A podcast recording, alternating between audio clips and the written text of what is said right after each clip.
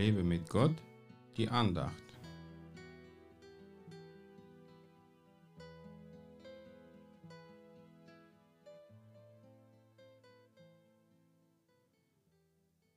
Denn wer sich meiner und meiner Worte schämt unter diesem ehebrecherischen und sündigen Geschlecht, dessen wird sich auch der Sohn des Menschen schämen, wenn er kommen wird in der Herrlichkeit seines Vaters mit den heiligen Engeln. Markus 8, Vers 38 Im Zeitalter von Genderwahn und anderen perversen Dingen dieser Welt fühlt man sich als Kind Gottes, dem noch etwas heilig ist, nicht besonders wohl. Aber das ist kein Grund dafür, über das Wort Gottes zu schweigen und sich nicht auf Jesus als Maß aller Dinge zu berufen.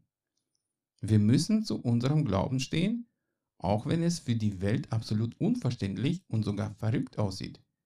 Die Menschen, die Gott nicht kennen und nicht sehen, denken, dass wir zu einem ausgedachten Gott beten, den es gar nicht gibt. Es ist von ihnen verborgen, dass unser Gott lebendig und real ist.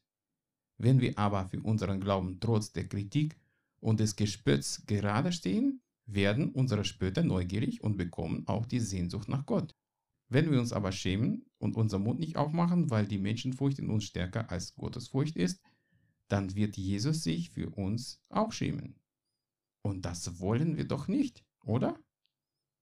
Wir sind auf dieser Erde nicht dafür da, um als Kinder Gottes hier heimlich zu leben, sondern um Licht zu sein. Die Menschen sollen Jesus in uns erkennen können. Damit es so ist, müssen wir Jesus ähnlich sein und uns wie er verhalten. Er nannte das Böse böse und das Gute gut.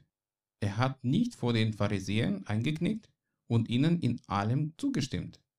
Er sagte ihnen, was die Sache ist, auch wenn er sich bei ihnen unbeliebt gemacht hat. Dafür, was Gott uns geschenkt hat, sollte man sich überhaupt nicht schämen. Stehe immer zu deinem Glauben und schäme dich dafür nicht, auch wenn du dich bei anderen dadurch unbeliebt machst. Jesus liebt dich umso mehr. Gott segne dich.